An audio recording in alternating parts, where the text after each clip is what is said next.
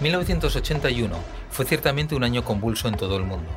Se produjeron atentados contra tres importantes personajes de la política internacional. El Papa Juan Pablo II, el presidente estadounidense Ronald Reagan y el primer ministro de Egipto, Anwar el-Sadat.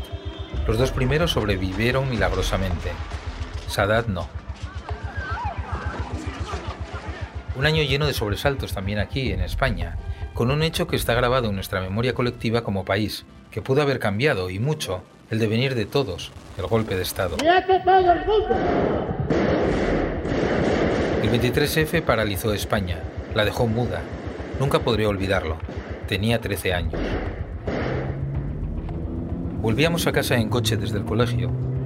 En el asiento de atrás mi hermana y yo reíamos, cuando la radio comenzó a informar de lo que estaba pasando en el Congreso de los Diputados. Mi madre nos mandó callar con preocupación y subió el volumen.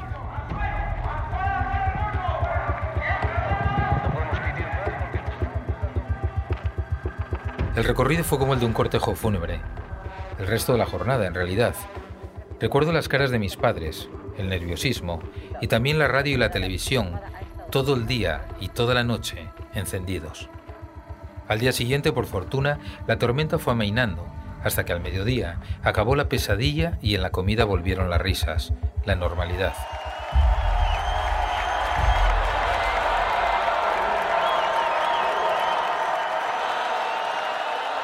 Y ese mismo fin de semana regresó el fútbol.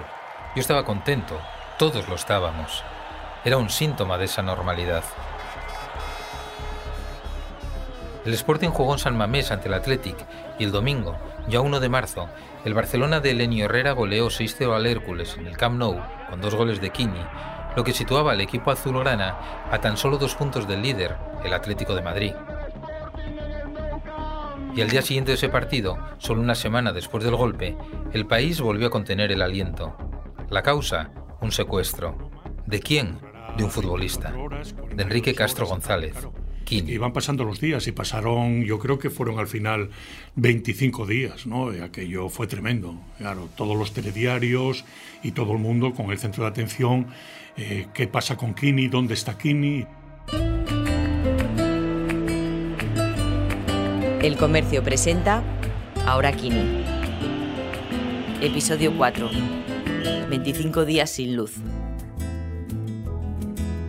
Mi nombre es Carlos Prieto soy periodista y estamos escuchando la vida de un ídolo, fuera y dentro del campo. Uno de los grandes pichichis del fútbol español, grande ante la portería y ante las adversidades. Un hombre que tuvo una manera especial de serlo. Y un amigo. El lunes 2 de marzo de 1981 saltó a la prensa una noticia que nos dejó a todos helados. Kini había desaparecido.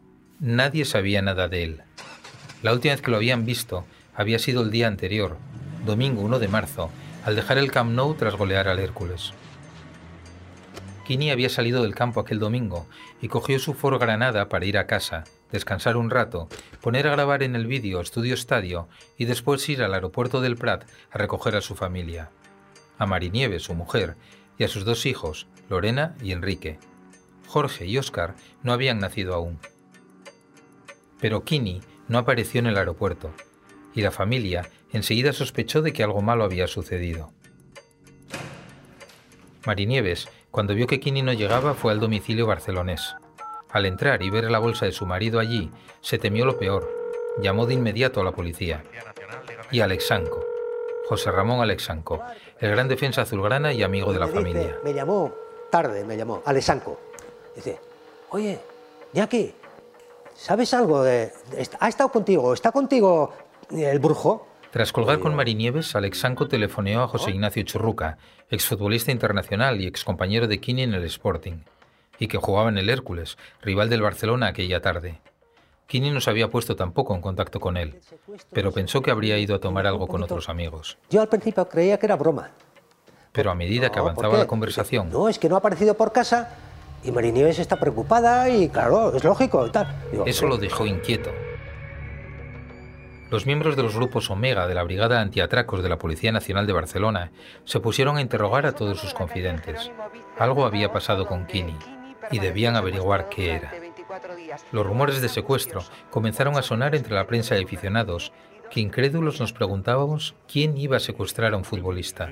No era algo que ocurriera con frecuencia. El secuestro de un futbolista había sido el de Di Stefano que también tuvo su, su, historia, ¿no? Pero claro. Este era un hecho casi sin precedentes, explica el periodista José María Urbano. Es decir, en la Liga Española, el Pichichi de la Liga Española secuestrado después de un partido, eh, la gente, bueno, no dábamos crédito. Urbano incluso se planteó, como Churruca comentaba antes, que podía ser una broma pesada, de mal gusto. Esto puede ser una broma que durará 24 horas, 48 horas y tal, claro. Pero el silencio y los rumores pronto cambiaron de forma radical y la realidad golpeó. Nos golpeó a todos. Los hechos hablaban. A través de otra llamada de teléfono, se confirmó que a Kini lo habían secuestrado. Cuando salía de su domicilio para ir al aeropuerto, Kini se topó con dos jóvenes que a punta de pistola le obligaron a meterse en su propio coche, un Ford Granada color whisky, y acurrucarse en el hueco del asiento del copiloto. Tras un breve trayecto, cambiaron de vehículo. Tenían una camioneta de KV preparada, donde lo metieron en una especie de cajón de madera, con una capucha en la cabeza, y emprendieron un viaje de más de 300 kilómetros. Aquello sí era un secuestro. María Teresa Álvarez es periodista. Además, él iba, él iba a buscar a su familia al aeropuerto. Y lo secuestraron a punta de pistola. Por, dinero. dinero por Siempre el maldito dinero. Era un, era Pidieron 70 millones por soltarlo.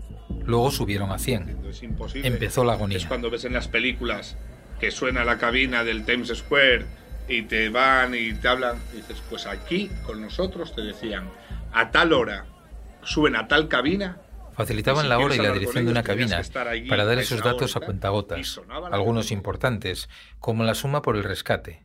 Y había que correr. La policía con un pañuelo para poder atravesar Barcelona, para poder llegar a tiempo a la cabina. La Pues familia de. Kini, no hace falta ni que lo diga, lo pasó fatal. Poco, Mucha incertidumbre, pensando si volverían a verlo. Mucha tensión en la espera.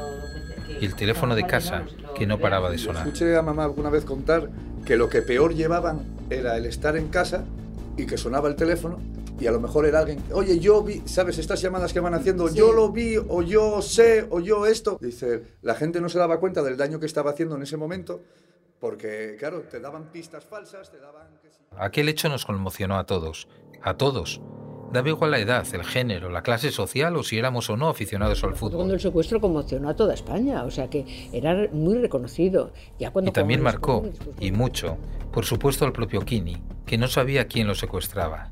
ETA, el Grapo, ni tampoco a dónde lo llevaban, o qué pensaban hacer con él. No sabía dónde estaba ni nada, y te quitan el reloj, te lo quitan todo, me pusieron un chándal y luego tuve que bajar por una escalera y aparecí, cuando quité, me mandaron quitar el capuchón, lo quito y me encontré con cuatro paredes con mucha humedad, Una especie de cuarto oscuro, cuatro paredes sin servicio, sin nada, un semi- una luz en el techo y nada, eso. un zulo. Ese fue su destino. Un pequeño zulo en un bajo en el número 13 de la calle Jerónimo Vicens de Zaragoza. Ni ETA ni el Grapo tenían nada que ver. Ese secuestro fue obra de Fernando, Víctor y Eduardo, un electricista, un mecánico y un tornero, parados y desesperados por su situación. Pensaron que secuestrar al Pichichi de la liga le solucionaría todos sus problemas. Yo cuando te sucede una cosa como me sucedió, eh, vamos, eh, te da la cabeza te da muchas vueltas. Muchas, Él no sería consciente en absoluto. Ahora, pensaría en lo peor, seguro. La familia estaba cada vez más nerviosa y más asustada. Normal, como no estarlo. La policía no se fiaba de los secuestradores. Eran inexpertos y eso los convertía en peligrosos. Además, les dijeron que si no pagaban, devolverían a Kini. Sí, pero muerto. Sin vivir. Los días se sucedían, uno tras otro, sin descanso y sin piedad, y no tenían noticias de su marido, de su padre, de su hermano. 25 días, 25 interminables días pasó Kini encerrado en aquel minúsculo zulo de 8 metros cuadrados de superficie, en los que el asturiano, a pesar del miedo y de la angustia, logró sobreponerse porque nunca perdió la esperanza. Hombre, perderla no la pierdes nunca. Siempre tienes esa, esa pequeña llama que, que podía andar contigo, ¿no? Por eso te mantienes, te mantienes, siempre hay una esperanza. Porque yo miraba, había una esquina allí y yo pensé a veces, digo, si me doy un cabezazo fuerte ahí, igual me quedo, me, me quedo ahí tirado. Lo pensé, lo llegué a pensar. Hay que aguantar aquí a, a ver lo que pasa. ¿no? Siempre más con esa esperanza, siempre. La esperanza yo creo que es lo último que se puede perder. 25 días hasta que por fin pudieron atrapar a los delincuentes. Lo hicieron a través de una operación organizada por la policía en colaboración con el Barcelona y las autoridades suizas. Era allí, en el país helvético, donde los secuestradores exigían que se depositara el dinero. En Ginebra detuvieron a uno de los secuestradores cuando retiraba el millón de pesetas del rescate en el banco acordado para depositar el dinero. Era Fernando el electricista. Enseguida se derrumbó y contó dónde estaba Kini. La policía fue de inmediato al lugar. Forcejeo y, y, y de repente abren una trampilla. No, pero sí, cuando abren Allí encontraron al delantero, envuelto con un colchón sucio de espuma. Creía, estaba seguro, que eran los secuestradores y que lo iban a matar. No sabía en ese momento lo que se podía tratar, porque yo lo que nunca pensé era que me podían sacar la policía así como me sacó. Y entonces pensé que me iban a matar. Contó en varias ocasiones a su familia que sintió que era el final, el final de su vida. Dijo él, se acabó, me vienen a matar. Y según se mete alguien así con una pistola, dice él, se acabó. Y cuando oí, Kini, policía, estás liberado, dice él. Entonces ahí me puse a llorar y ya no sabía por dónde. Kini volvía a ser libre. Lo llevaron desde Zaragoza en coche a la comisaría de Barcelona, donde lo esperaba una multitud entre gritos y el himno de Asturias. Estaba aquí lleno de gente, no sé qué hora era porque era de madrugada, me parece que lo liberaron otra Fue una liberación que celebramos como si Kini fuera de nuestra propia familia. La angustia vivida esos días fue tremenda. Muchas imágenes se han quedado grabadas en la retina de todos. La de un Kini con pelo más largo y barba, vestido de azul, aturdido pero libre. Él en estado puro es simplemente que nada más que lo bajan del coche policía y ya salta por encima de un coche. Y esa imagen, dices tú, él ya estaba con unas ganas ya de, de, de, de moverse, de, de, seguir viviendo, de no pararse a pensar. El país respiraba aliviado. El Pichichi estaba de vuelta en casa. Una vuelta televisada. En esa rueda de prensa estaba acompañado de su mujer, de Marinieves. Según sale de ahí, que puedes pensar en que una persona sale, no sé, de otra manera, que, que sería incapaz de una rueda de prensa. De. Él hay una imagen que ya demuestra las ganas que tenía de vivir. Ambos emocionados, temblando, con el miedo aún en el cuerpo. Una imagen que nunca podría olvidar, como tampoco sus palabras, ni sus lágrimas. Cuando lo liberaron aquello, bueno, son imágenes que quedan grabadas, ¿no? Kini saliendo con, con aquella barba, eh, cuando empezó a, a, llorar y tal, ¿no? Y Muchos explicaron que, que el brujo renunció después a la indemnización porque sufría el síndrome de Estocolmo, pero en realidad no fue así. Que creemos estamos todos de acuerdo es que él, si lo secuestran para recaudar un dinero o es a cambio de dinero, viendo que no es, o sea, que son tres, vamos a decir, tres obreros, tal, que no, a lo mejor no tienen nada, ¿qué va a sacar de esa gente? Entonces, no es perdonar, es simplemente no los voy a demandar, o sea, no voy a, a pedir nada, ya está. Con el tiempo el propio Kini lo explicó. Yo les perdono. Yo Tres años después de aquel terrible hecho, cuando yo estaba a punto de cumplir los 16, los secuestradores fueron condenados a 10 años de cárcel y a pagar una indemnización, 5 millones de pesetas. Kini se ratificó y renunció a ese dinero. Muchos dinero lo para- aplaudieron. Simplemente lo que yo necesito es pasar página, es vamos a dejar esto, solucionarlo cuanto antes y no andar con juicios, con historias, pidiendo dinero a quien no lo tiene. O sea, yo en mi Otros, vida no en necesito cambio, nada más que pasar no entendieron aquel gesto, como el Barcelona.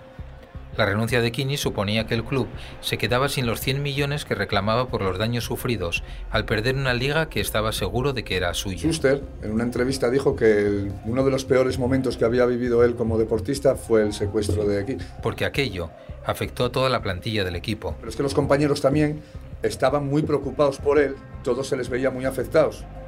No querían jugar y les obligaban a jugar. Lo hacían pero con desgana. Entonces, claro, pues a partir pues el Barcelona pegó un bajón y, y perdió la liga. Porque el Barcelona quería que denunciase, él se negó a denunciar, empezó luego ahí un poco el declive con el Barcelona también. Por esto, a la dirección azulgrana no le gustó la decisión del asturiano y se produjo una brecha entre el jugador y la entidad que lo perjudicó mucho. Empezó a jugar menos, a sentirse un tanto apartado, pero Kini lo tenía claro. ¿Cómo pedir dinero a quien no tiene nada? Yo tenía un abogado que, oye, vas a pedir dinero o tal. Pedir dinero, yo, ¿tú qué opinas? Si ellos me secuestran a mí para sacar dinero, yo no creo que andarán muy bollantes. Dijo él, no, me, yo, yo no lo haría porque ¿para qué vas a pedir nada si no, lo vas a- no te van a dar nada? Dije, pues entonces no, no digas nada, no pongas nada, vamos, no vamos a pedir nada, vamos a dejarlo pasar. Dejarlo pasar, pasar página. Ese era su deseo, recuperar la normalidad. Este capítulo empezaba hablando de volver a la normalidad tras el 23F, que era lo que ansiaba la gente. Y eso era también lo que Kini quería tras el juicio, volver al campo, a lo que mejor sabía hacer, a marcar goles. Con todo lo mal que lo pasaría después del secuestro, evidentemente, pero es que todavía así quedó Pichichi de la Liga Española. O sea, cosas que, que dices, tu madre mía. Aunque en su interior, ese secuestro le pasó factura. Lorena, su hija, recuerda el temor de su padre. Cuando lo soltaron, hubo una época que tenía miedo. Mucho Si miedo. tenía que ir al garaje a buscar el coche, si ten- eh, todas esas cosas le daban miedo. Una Lo pasó francamente mal. De No hecho, quería ir solo. contaba como una anécdota que bueno, que resulta simpática una vez que Ahora. pasa, ¿no? Porque en su momento él no debió de morir de un infarto de casualidad. Se Eh, refiere a cuando paró su montó- coche en un semáforo de Barcelona. Se le montó uno al lado. O sea, le entró en el coche y se le sentó en el asiento del copiloto. Que claro, según miró para él y que no lo conocía, no sabía quién era, que no le dio un, no le dio algo de casualidad y, fue- y, y le dice el que se sienta, ay, perdona, es que me equivoqué y se bajó del coche. No cabe duda de que fue un jugador importante y querido para el Barcelona. Marcó 101 goles en 178 partidos en sus filas, pero aquel ya no era su sitio, y para pasar página pensaba en un regreso, en volver a Gijón, en volver a casa. Kini se despidió del Barcelona el 9 de octubre de 1984 en un partido homenaje, pero no fue el final esperado. A mí no me lo pareció, con un encuentro en el que, a pesar de contar con ilustres como Cruyff y Kempes, ofreció la imagen de un Camp Nou desangelado. Al menos tuvo la participación de sus hermanos, Jesús y Falo. Luego llegarían más reconocimientos, más calurosos, porque dejó huella en Barcelona. que dice, para una persona que haya jugado solo cuatro años aquí, que tenía que hacerle homenaje porque estaban obligados a hacerle el homenaje por, con el cariño que le tiene a la gente, que le tengan tanto cariño que es algo inusual.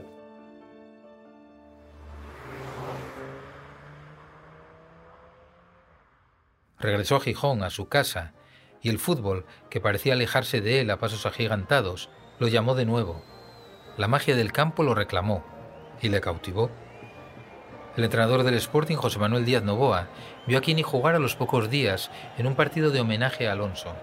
Estaba en perfectas condiciones físicas y mantenía su olfato goleador. Ya había dejado de jugar con Barcelona y necesitábamos un delantero. Estábamos en aquel momento eh, a falta de, de un delantero. Y me acuerdo de, de Avegarango que, hombre, nos podría echar una mano. Y, y así fue.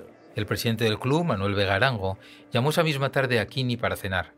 Quería que volviera al equipo. Era el 16 de octubre de 1984. El brujo firmó en blanco, sin condiciones, sin cláusulas ni partido homenaje. Y así volvió a adueñarse del 9 de la camiseta rojiblanca, frustrando además su incorporación al Real Oviedo, que también estaba muy interesado en contratarle y con el que llegó incluso a entrenarse. Allí volvió a reencontrarse con Cundi, Mesa, Ferrero, Joaquín, Ablanedo y con los jóvenes que despuntaban, como Zurdi, Villa y Eloy. Eloy Olaya, el jugador más joven en debutar con el Sporting, con el que compartió partidos, entrenamientos y charlas, muchas charlas. Siempre digo que como futbolista y que jugué con él y tuve la fortuna de, de jugar con él, fue, fue un maestro. Fue un maestro que nos enseñó muchísimas cosas. Muchísimas A finalizar cosas. las jugadas, A la los remates. Era tremendo en los entrenamientos, eh, verlo finalizar las jugadas y rematar. eh, era un espectáculo, ¿no? Era, manejaba todas las superficies de contacto, desde la cabeza al pie hasta con la rodilla, remataba. Uno de los grandes compartiendo su experiencia dentro y fuera del campo, sobre el fútbol y sobre la vida. Él nos marcaba muchas pautas a los jóvenes que estábamos en aquel año 80 y 85, que, que es cuando él vino aquí al Sporting. La verdad es que para mí me, me sirvió muchísimo, ¿no? Es todo aquel aprendizaje que él nos daba. Logró volver a conectarse otra vez con el fútbol y, luego, afortunadamente, ahí siguió en, el Sporting, ¿no? O sea que, que eh, ningún problema, todo lo contrario. Llegó a ser el máximo goleador del equipo. Fueron tres años maravillosos en los que volvimos a disfrutar con sus goles. Una etapa bonita, un retiro dorado, en su casa y con la camiseta del Sporting. No jugaba ya siempre, naturalmente, vino con 37, 38 años, pero bueno, nos echó una mano para salvar eh, aquella situación, jugaba o no jugaba y tal, pero daba dentro del vestuario ya una alegría y demás que nos fue vital para conseguir lo que... Hasta que una inolvidable tarde de verano, el 21 de agosto de 1987, el Molinón despidió a su ídolo. Estaba a punto de cumplir los 38 años y culminaba una carrera deportiva de éxitos. Recuerdo el partido con emoción. El Sporting se enfrentó al Real Madrid y con nosotros jugó Schuster. Acabó en empate a dos, pero la historia terminó el minuto 37, cuando Kini besó el césped en el Molinón, desde el centro del campo, y todos gritamos, ahora, ahora, ahora Kini, ahora.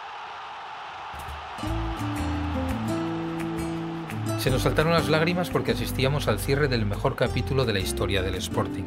Un capítulo empañado después en su vida personal por grandes desgracias, como la muerte de su hermano, o el cáncer, o los complicados momentos de su club del alma, el Sporting.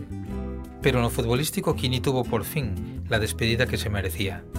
Llevaba 20 años como profesional de primer nivel.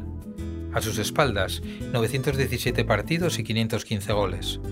Tocaba retirarse y así lo hizo, a lo grande. Nunca ha habido un jugador igual en el fútbol asturiano. Pero al ídolo aún le quedaban muchas historias con las que seguir emocionándonos. Tanto o más que cuando era jugador.